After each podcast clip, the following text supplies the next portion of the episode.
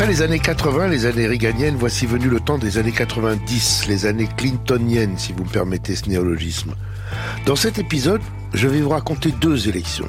Celle très inattendue de 1992 et celle davantage prévue de 1996.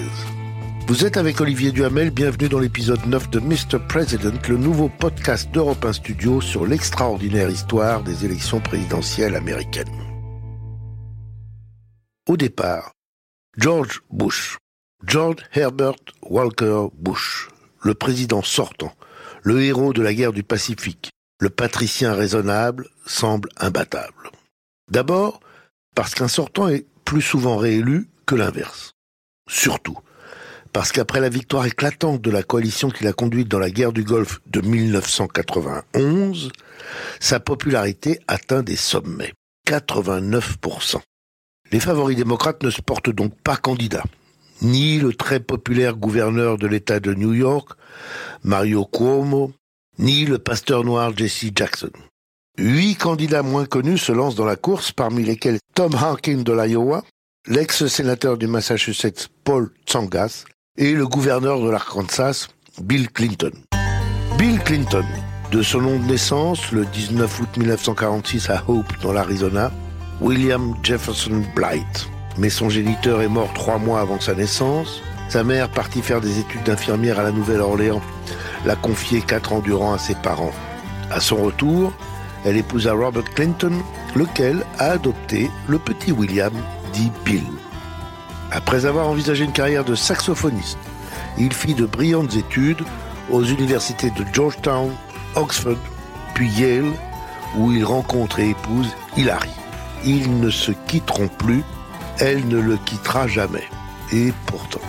Pourtant, Bill Clinton a failli devoir renoncer lorsqu'à la fin janvier, une certaine Jennifer Flowers révèle à la presse qu'elle a eu une aventure avec lui. Aux États-Unis, l'infidélité conjugale est un péché mortel pour les hommes politiques, surtout si la presse les surprend en train de mentir.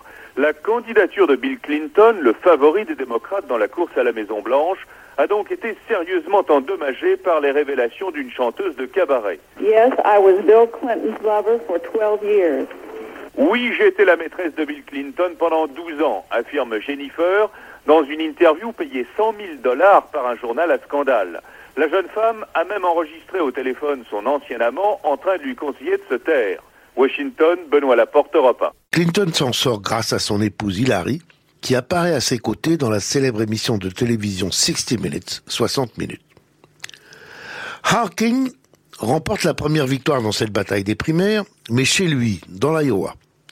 Tsongas gagne la deuxième, près de chez lui, dans le New Hampshire. Clinton y crée cependant la surprise en arrivant deuxième et attire l'attention en se baptisant Comeback Kid, le gars qui revient. Chacun des candidats remporte une ou deux primaires ici ou là, jusqu'au Super Tuesday du 10 mars, ce fameux jour souvent décisif car les primaires se déroulent simultanément dans un grand nombre d'États. Clinton en sort vainqueur. Son positionnement centriste, avec sa ligne New Democrat, nouveau démocrate, correspond à l'ère du temps. Et il enchaîne ensuite les victoires, Californie comprise. L'affaire est pliée. La convention qui se tient début juillet à New York lui fait un triomphe dès le premier tour. No second term, pas de second mandat. Ce cri poussé par les 20 000 délégués démocrates et leurs invités s'adresse bien sûr à George Bush, dont Bill Clinton combat la réélection. Dans l'ambiance survoltée du grand stade de Madison Square Garden, les militants démocrates semblent euphoriques. De discours en discours, les orateurs répètent que cette année, la victoire est à portée de main et dans la salle, on y croit. Bill Clinton choisit Al Gore pour la vice-présidence. La campagne pour l'élection présidentielle proprement dite commence.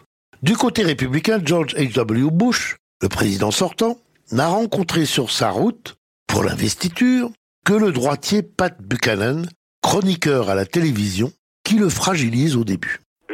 Bush vient de recevoir un sérieux avertissement. Il va falloir qu'il se batte pour conserver les faveurs de son propre parti.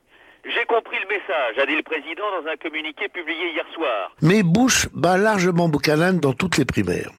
Un troisième candidat vient perturber le bipartisme. Le milliardaire Ross Perot, se présente comme indépendant sur une ligne protectionniste. Et les premiers sondages lui sont très favorables. Ross Perot a les moyens de ses ambitions. 14e fortune des États-Unis, ce milliardaire du Texas est prêt à dépenser 100 millions de dollars pour financer sa campagne électorale. Officiellement, il n'est même pas encore candidat. Personne ne connaît vraiment son programme politique. Mais son côté businessman, meneur d'hommes, plaît aux conservateurs. Ses idées populistes séduisent les progressistes. Bien sûr, il reste cinq mois avant les élections, mais l'avertissement est pris très au sérieux par la classe politique américaine. Washington, Benoît Laporte, Europe. Imaginez, en juin, Ross Perot, candidat indépendant donc, recueille 39% d'intention de vote contre seulement 31% pour Bush et 25% pour Clinton. Mais en juillet, il se retire de la course, expliquant que des républicains voulaient perturber le mariage de sa fille. Assez déconsidéré par cette explication, il revient en septembre. L'équipe républicaine s'en réjouit, pensant que cela va nuire surtout à Clinton. Les interrogations et attaques sur la vie privée prennent une place inédite dans la campagne. Nous avons vu que très tôt, Clinton avait été accusé d'adultère. En août, c'est Bush qui a été interpellé sur le sujet. La rumeur circulait depuis plus de dix ans, mais c'est la première fois que la presse écrite et la télévision américaine osent demander à George Bush s'il a eu une liaison amoureuse avec mademoiselle Fitzgerald, sa fidèle secrétaire, quand il était vice-président. Pris d'une colère blanche, le chef de l'État a refusé de répondre, sauf pour dire qu'il s'agissait d'un mensonge et d'une question sordide. Même si ces accusations ne sont pas vérifiées, ce déballage public de rumeurs d'alcôve ne peut qu'embarrasser George Bush à quelques jours de la convention républicaine, au cours de laquelle Barbara Bush doit monter à la tribune pour défendre les valeurs familiales. Clinton continue de faire campagne sur le terrain économique. It's the economy, stupid, lui a répété son stratège de campagne, James Carville, cette priorité étant affichée au QG de Little Rock, le QG démocrate, et le message passé aux principaux acteurs de la campagne. L'économie n'est pas en excellente santé et Bush n'a pas respecté ses engagements de ne pas augmenter les impôts. Vous vous souvenez? Read my lips, no more taxes. Autre élément important dans la campagne, l'implication des stars. Et à l'époque, c'était un élément très positif, implication surtout pour Clinton. Et voici la comédienne Glenn Close, vue dans Liaison fatale et Liaison dangereuse, qui monte à la tribune et explique pourquoi il faut voter Clinton. This is the first time in 20 years that I have felt any hope. C'est la première fois depuis 20 ans qu'avec Clinton je ressens de l'espoir, martèle Glenn Close, les larmes aux yeux, ovation. Elle passe le relais au comédien Richard Gere. In two days, we're going to be making history. Dans deux jours, nous allons écrire l'histoire. Dans deux jours, nous allons faire de Bill Clinton le président des États-Unis. David Bowie, présent dans la salle, applaudit. Une holla d'honneur dans l'assistance. Bill Clinton peut alors arriver sur du velours. New York, Pascal Clark, Europe 1. Malgré les attaques personnelles, Clinton l'emporte largement. 43% des voix pour Clinton, 37% pour Bush et 19% pour Perot. Les analyses de sciences politiques montreront par la suite que Perot a pris autant de voix à Clinton qu'à Bush.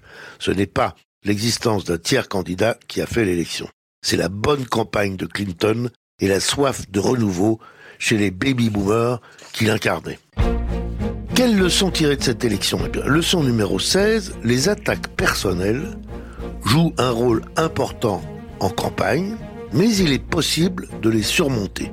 Clinton l'a prouvé en se remettant des accusations d'adultère et en gagnant l'élection. En France, meurt différente, personne n'a cherché François Mitterrand en campagne sur sa double vie. Leçon numéro 17, un bon thème de campagne contribue à la victoire.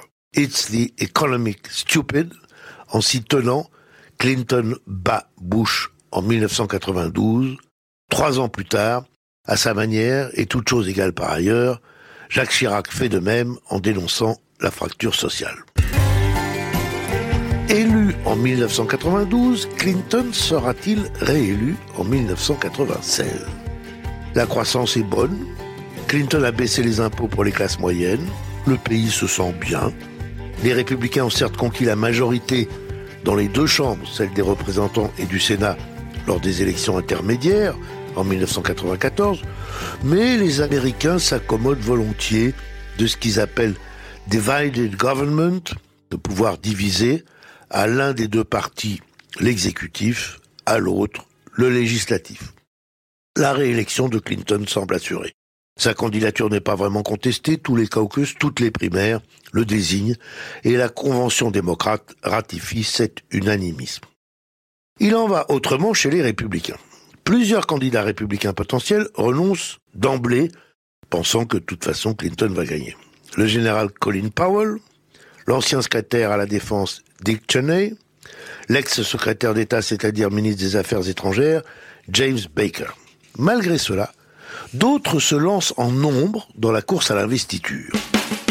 Comme toujours, lors d'une présidentielle, les uns surestiment leurs chances, les autres se disent que c'est une bonne occasion pour se faire connaître, un surcroît de notoriété étant prometteur pour de futurs postes, et qui sait, concourir avec plus de chances dans l'avenir.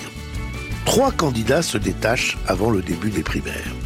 Le conservateur Pat Buchanan, l'inattendu directeur d'un magazine économique portant son nom, Forbes, et le sénateur du Kansas, leader de la majorité républicaine, Robert Dole.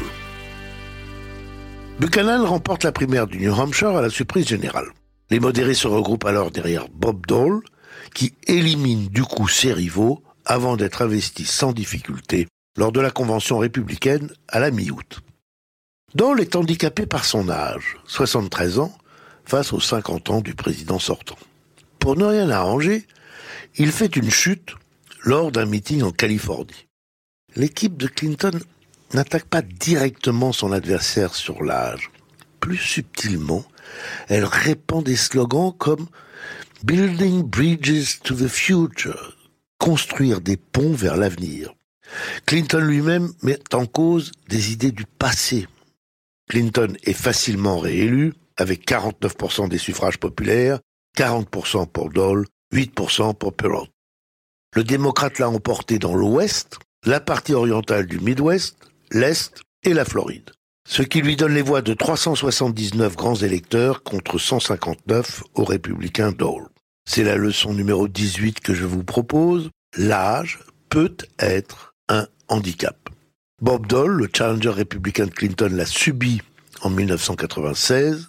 De Gaulle ne subit guère cette critique en 1965, malgré des affichettes demandant si l'on confierait ses affaires à un grand-père de 75 ans la France n'est pas toujours comme l'Amérique. Au temps des modérés va succéder celui des dérèglements, comme nous allons le voir dans le dixième épisode de l'extraordinaire histoire des présidentielles américaines.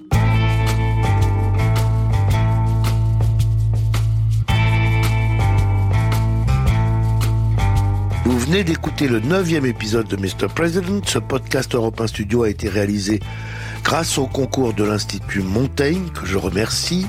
Merci aussi à l'équipe qui m'entoure, Capucine Patouillet, Christophe Davio et Mathieu Blaise, Fanny Rascle et le service documentation de Sylvain Denis, évidemment.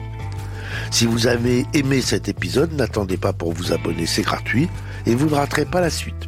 Toutes les infos sont sur europe et sur votre plateforme d'écoute préférée. See you soon